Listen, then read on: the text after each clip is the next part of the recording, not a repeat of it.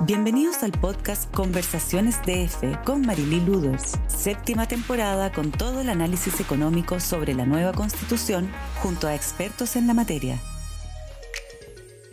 Hola a todos, muy bienvenidos a un capítulo más de este podcast de F Constitucional que hemos eh, diseñado el diario financiero para ir discutiendo diferentes puntos del debate constitucional que ya estamos a días de, de plebiscitar. Estamos con Carolina Valdivia. Muy bienvenida, Carolina. Hola, ¿cómo estás? Muchas gracias por la invitación. Carolina es abogada y ha estado siempre ligada al tema de las relaciones eh, internacionales. Llegó a ser el fondo subsecretaria eh, de la Cancillería y terminó siendo ministra subrogante hasta recién, hasta ahora, hasta marzo del 2022. Y hoy día ejerce como consejera del Centro de Estudios Internacionales de la Universidad Católica. Así que con Carolina la idea es hablar de inversión extranjera y mi primera pregunta es muy, es muy general. Es se resguarda, se, prioriza y se contempla la inversión extranjera como una prioridad dentro de esta nueva propuesta constitucional? Mira, esa es una pregunta bien, eh, bien importante para entender todo lo que viene eh, eh, posteriormente. A ver, aquí yo creo que la inversión extranjera siempre tiene, como lo dice su propio concepto, un elemento esencial que es lo exterior, lo extranjero, lo internacional. Eh, y lo que tiene la propuesta constitucional, primero que nada, dentro del capítulo general de, principios generales del Estado, es eh, cuál es la visión eh, que, que otorga la propuesta constitucional a la relación que debe tener Chile con el mundo. Y aquí hay un artículo que es fundamental, que es el artículo 14.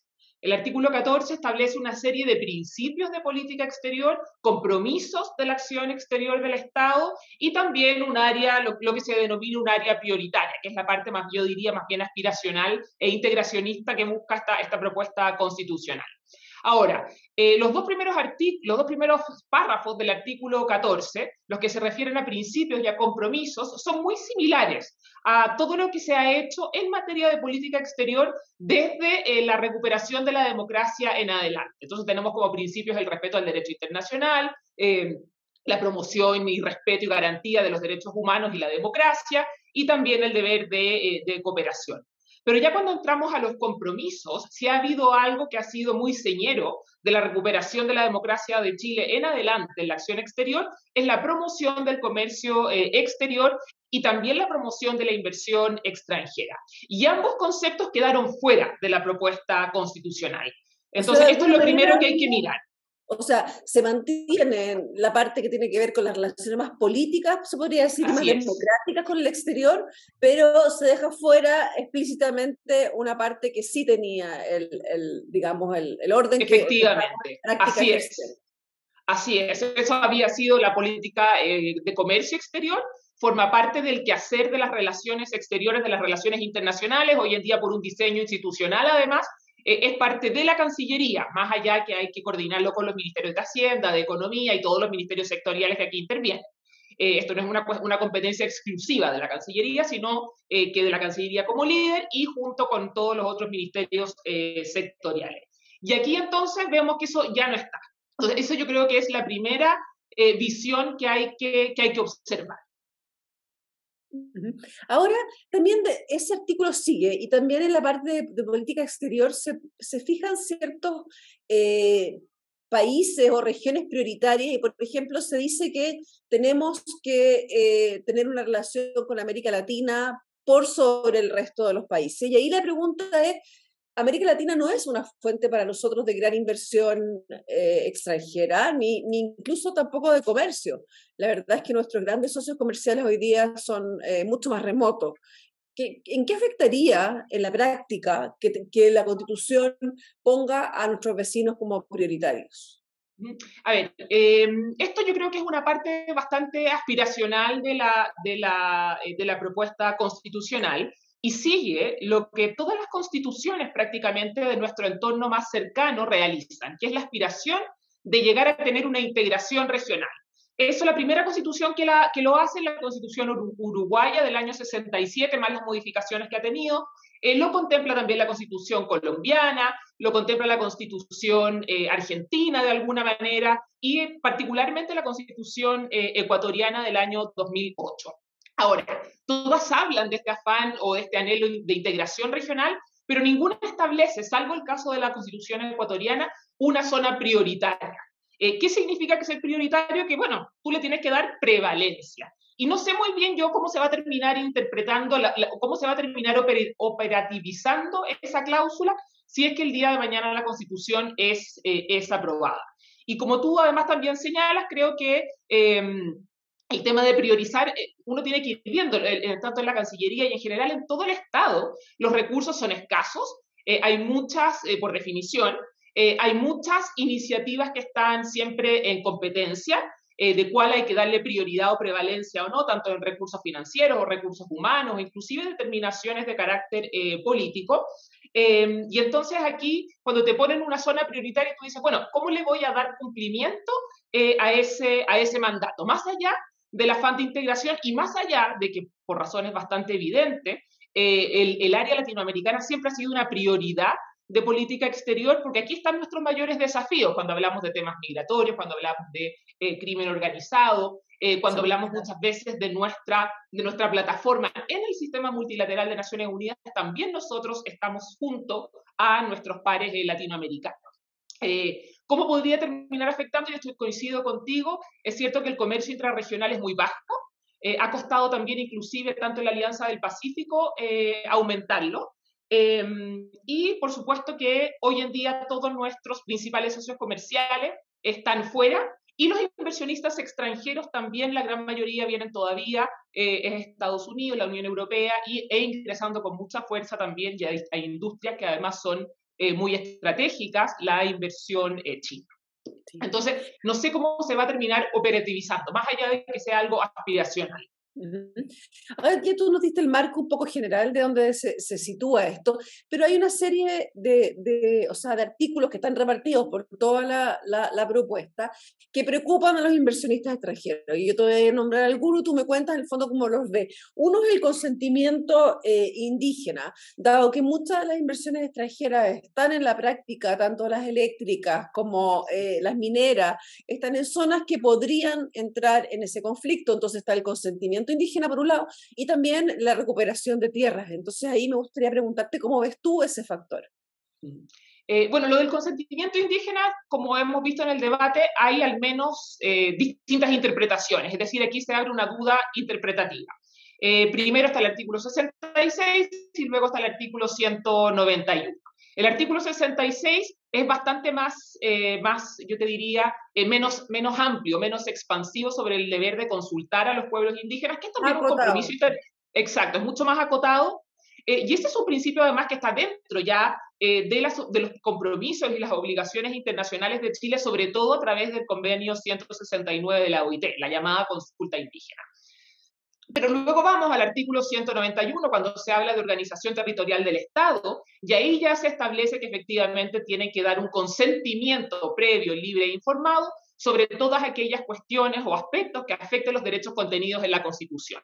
Entonces, eh, yo creo que hay una interpretación que es bastante lógica en el sentido de que esto está acotado a los términos de, eh, de la organización territorial, pero igualmente queda la duda de hasta dónde se podrá exigir el día de mañana el consentimiento indígena y si eso puede ser mucho más transversal eh, por esta expresión de los derechos consagrados en esta constitución.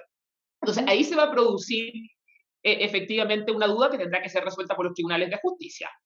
Y con respecto a la recuperación de las tierras, porque eso es un, también un mandato constitucional ahora, eh, y, mm, y, muchas de fondo estas empresas eh, externas tienen y están instaladas con infraestructura, con procesos productivos en zonas que podrían ser requeridas para este proceso. Ahora, se establece, yo creo que ahí, eh, y también va a ser cómo se va implementando, si es que se aprueba la, la, propuesta constitucional, cómo se va a ir implementando y cuál va a ser también mucho la interpretación que se dé tanto judicial como legislativa cuando, cuando haya que hacer esas bajadas. Y lo que sí establece además que es se establece como prioritariamente, o, lo que primero se buscará, como se privilegiará la recuperación de las tierras, pero luego también hay otras vías. Entonces, esto creo que también eh, va, a dar para más debate. Yo no sería tan estricto ni lo zanjaría tan un punto determinante hoy en día. O sea, podría el fondo ir más adelante. Bueno, una de, de, las cosas que, que, ahí eh, han aparecido es que em, las empresas externas tienen, o sea, no tienen las garantías hoy día que sí tienen en la constitución actual para poder exigir ser resarcidas en caso de ser expropiadas para restituir estas tierras o para cualquier otro de los fines que la Constitución se estime. Hasta, hasta ahora había que usar un pago en efectivo, un precio de mercado, por diferentes mecanismos, y ahora se habla de un precio justo que, que podría dar para otras interpretaciones. En tu experiencia, esta, esta normativa de expropiaciones es muy relevante para, para la inversión extranjera? Eh, sí, es sumamente relevante. Sin lugar a dudas que todo lo que tenga que ver con el Estado de Derecho, es decir, con el funcionamiento de la institucionalidad, eh, es una materia que los inversionistas extranjeros sí tienen en cuenta. No te voy a decir que, que no, que, que, dejen de invertir cuando no existe, porque vemos en países con institucionalidades muy bajas, donde igualmente eh, grandes corporaciones están presentes. Entonces tampoco esto que, hay que haya que pasar un super test de blancura, porque no es así cuando uno lo ve en términos Exacto, corren los riesgos, dependiendo de la relevancia o de la importancia que pueda tener eh, el negocio. Si al final estos eh, vamos sacando números. Eh, y, estás dispuesto a, a, tener algunos riesgos. Pero efectivamente el cambio, yo diría que hay dos cambios con respecto probablemente a la propiedad que van a tener que ser mirados o, están siendo mirados con mucha detención por parte de inversionistas. Uno es el cambio, por supuesto, del daño patrimonial efectivamente causado en caso de expropiación y pagado en dinero efectivo y al contado, si es que no hay acuerdo, que es lo que tiene la constitución vigente, eh, frente a el precio justo, eh, que claro, jurisprudencialmente el precio justo ha tendido a ser equivalente al valor de mercado, pero eso nuevamente nos abre toda una vía interpretativa que no sabemos en definitiva cuáles van a ser sus derivadas. Y lo otro que yo creo que también hay que mirar, eh, que es, es, es, la visión que tiene la propuesta constitucional de toda la protección de la naturaleza, eh, que, es, eh, que, que, es, yo diría, una, una parte transversal y que es, muy es correcta en mi perspectiva en el sentido como objetivo de tener una visión medioambiental de, de, principio precautorio y de, y de, y de mayor cuidado.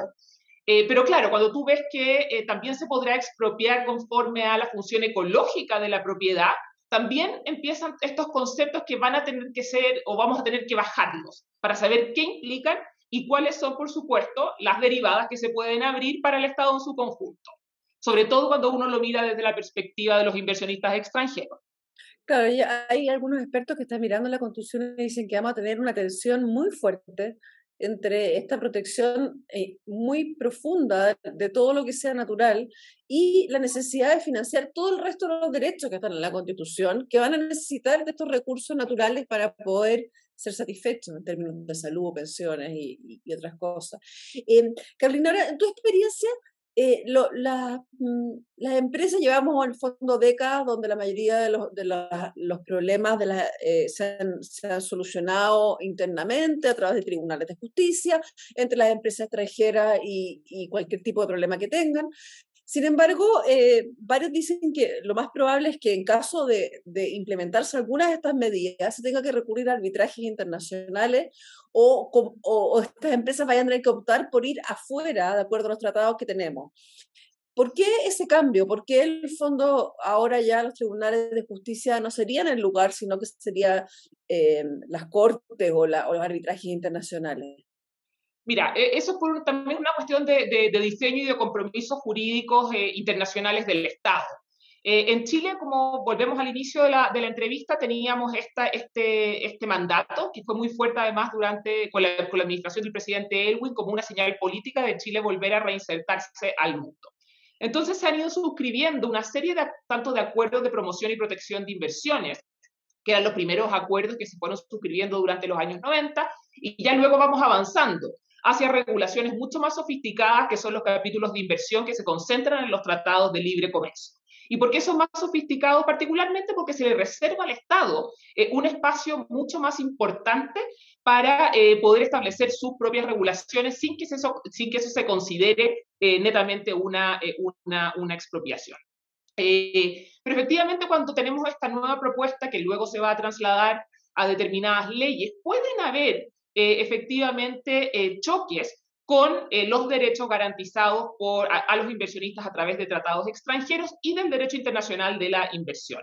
Por ejemplo, se está discutiendo eh, los derechos de agua ya no, no vas a tener o se va a cambiar la propiedad sobre los derechos de agua que pasarán a ser autorizaciones administrativas. Entonces, hay una vía o cierta discusión que se empieza a señalar, bueno, esto vendría a ser una expropiación de carácter indirecto. Es decir, claro, tú no me lo quitas como Estado, pero me cambias la regulación y por lo tanto yo ya no tengo el mismo derecho que tenía antes. Y eso podría terminar, de acuerdo a los tratados de inversión, con los países que existan y que se cumplen una serie de requisitos, en eh, tribunales extranjeros, ¿qué es, lo que se ha, es lo que se ha dado. Y básicamente es el, el CIAD, es decir, el Centro de Solución em, de Diferencias de Inversión, entre inversionistas y entre, eh, y entre estados. Ahora, Chile tiene una, eh, una, mm, primero que nada, yo creo que hay que quitarle como el susto a este tipo de, de, de, arbitraje o de mecanismos de solución de controversias. Siempre en el derecho internacional, sea entre privados y el Estado, sea entre Estados, hay mecanismos de solución de controversias, son esenciales. Eh, y, en la, última ratio siempre por lo general está en la solución de carácter jurisdiccional. Eh, Chile ha tenido muy pocos casos hasta ahora en el, en el CIADI. Creo que no son más, más que seis casos, de los cuales además... De alguna manera no estamos acostumbrados a ver estos casos escalar a la, afuera, digamos. Así es, no, no son muy poquitos, es decir, desde que empieza todo este mecanismo que Chile empieza a actuar fuertemente, que es a contar más o menos de los final, mediados de los 90, eh, han habido seis casos en contra del Estado de Chile, eh, los cuales han sido decididos solo uno en contra de nuestro país que fue el caso de una empresa malasia con una inversión que tenía en asuntos inmobiliarios en la zona de Pirque o de Puente Alto, no, no, no recuerdo específicamente, pero era aquí en, la región metropolitana eh, cordillera. Eh, pero luego también creo que hay que mirar eh, los datos con detención, porque tampoco es que, y está este fantasma de que los, de que los tribunales arbitrales tienden a fallar en contra de los estados. Y eso tampoco, tampoco lo sustentan las, las cifras. Eh, sobre todo las cifras del CIAD, que cuando uno las mira, uno observa que efectivamente eh, hay, hay eh, fallos, muchos fallos a favor de los inversionistas y también muchos fallos a favor del Estado. Y, y si no, además que se ha utilizado como un mecanismo para que las partes lleguen a un determinado acuerdo cuando hay diferencia. Y muchos de los casos no terminan siquiera en sentencia o en laudos arbitrales. Entonces, efectivamente no estamos acostumbrados, como hay otros países vecinos que tienen millones de casos, no ha sido el caso de Chile, pero yo llamaría a mirarlo con, eh, con menos, eh, la verdad que con menos temor. Eh, y por otro lado, em, sí es importante que la propuesta constitucional, ya que estamos hablando de derecho internacional de la inversión, donde hay amplia, o, o en la propuesta constitucional se han desarrollado ampliamente otras áreas del derecho internacional, como es particularmente el caso del derecho internacional de los derechos humanos y también el derecho internacional del medio ambiente. En el caso del derecho internacional de la inversión, prácticamente no, no hay menciones. Eh, primero porque tenemos esta visión general de que tanto la inversión extranjera como el comercio exterior no están incluidos dentro de la relación que debe tener eh, Chile con el mundo, no fueron considerados en este caso. Y cuando llegamos propiamente al derecho internacional de la inversión, vemos que solamente las menciones que hay son aquellas cuestiones eh, que tengan que ver con solución de controversias es decir, con los arbitrajes. ¿Y en qué sentido? Eh, por un lado, que eh, al negociar acuerdos de libre comercio o acuerdos eh, comerciales en general, hay un mandato al presidente como conductor de las relaciones internacionales para tener que optar preferentemente por tribunales que sean de carácter independientes, imparciales y preferentemente permanentes. Ahí, Carolina.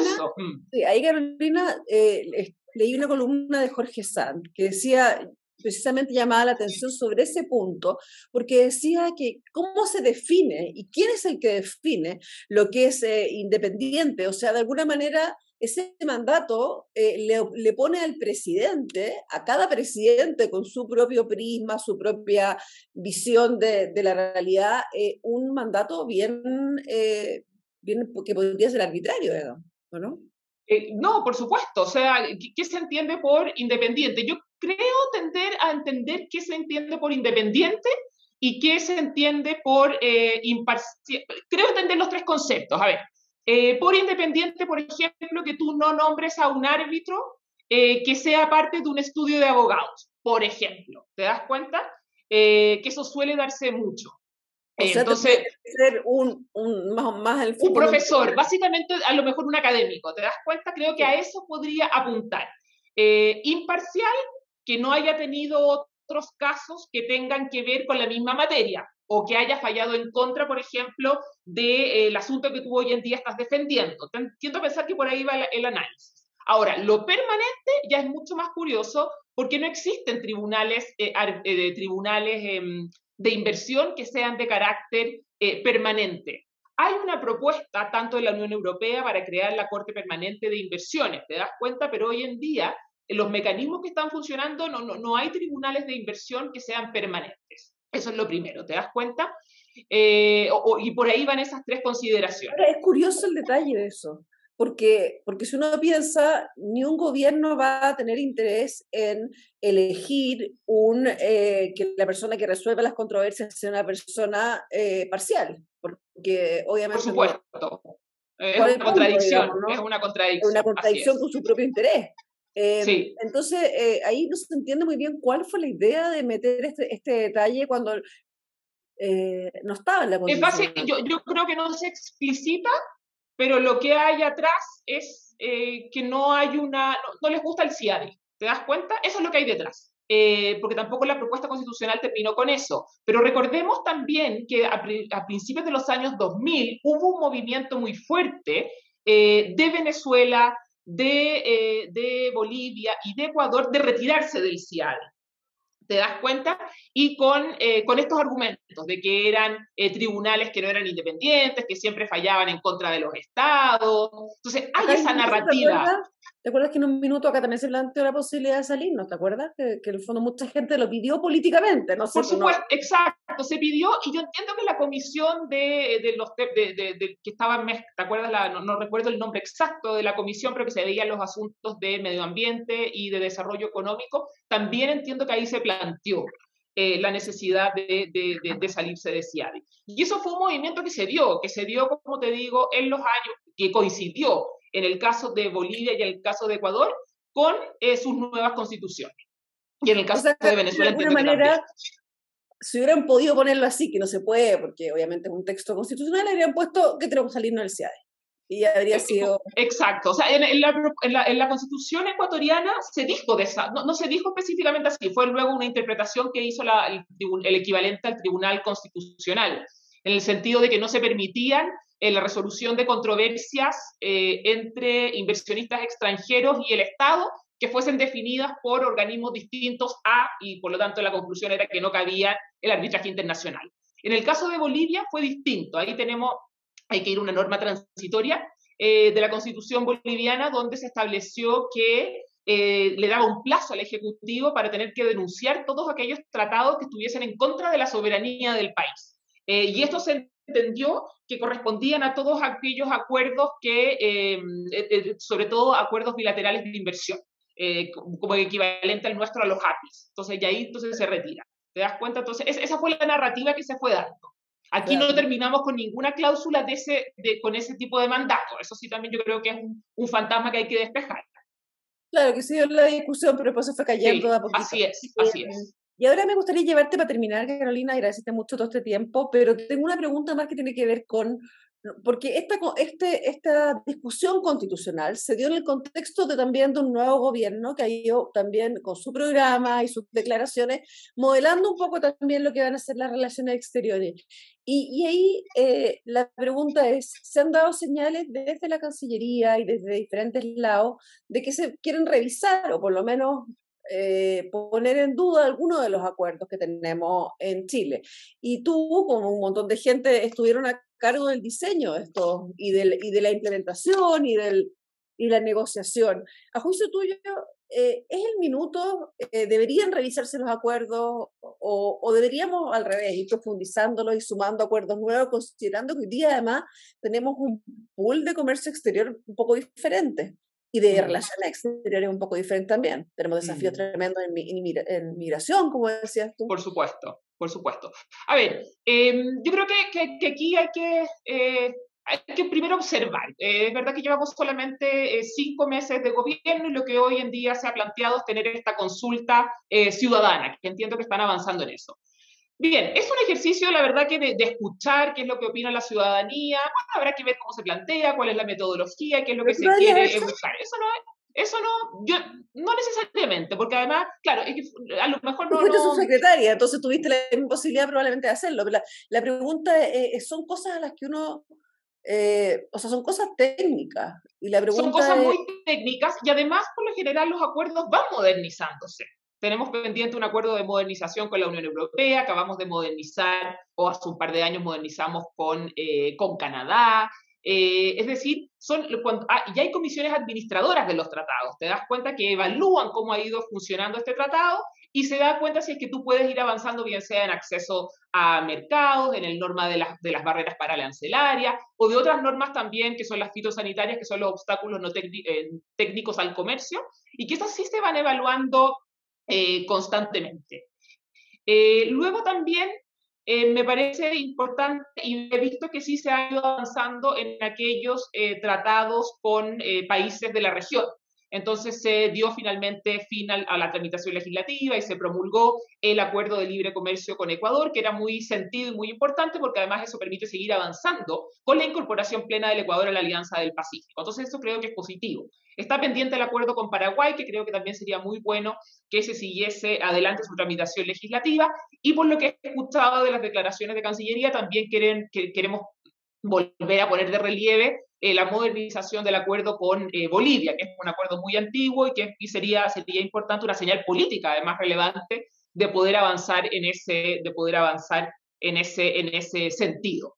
Eh, ahora, claro, están los dos grandes acuerdos, que es el TPP-11 o el CPTPP y el Acuerdo de Modernización de la Unión Europea. Por lo que he visto, a lo mejor habría alguna posibilidad que después del plebiscito se vuelva a discutir el tema del, del, acuerdo eh, transpacífico y ojalá se termine. Es interesante porque el acuerdo transpacífico lo han tomado casi como un slogan, em, un slogan, digamos, o sea, ya se desvirtuó qué es lo que tiene el contenido y, hoy día tiene que ver mucho más con un slogan político y los estudios, y ese poquito un estudio horizontal que mostraba lo que han crecido en comercio exterior los países que sí lo firmaron.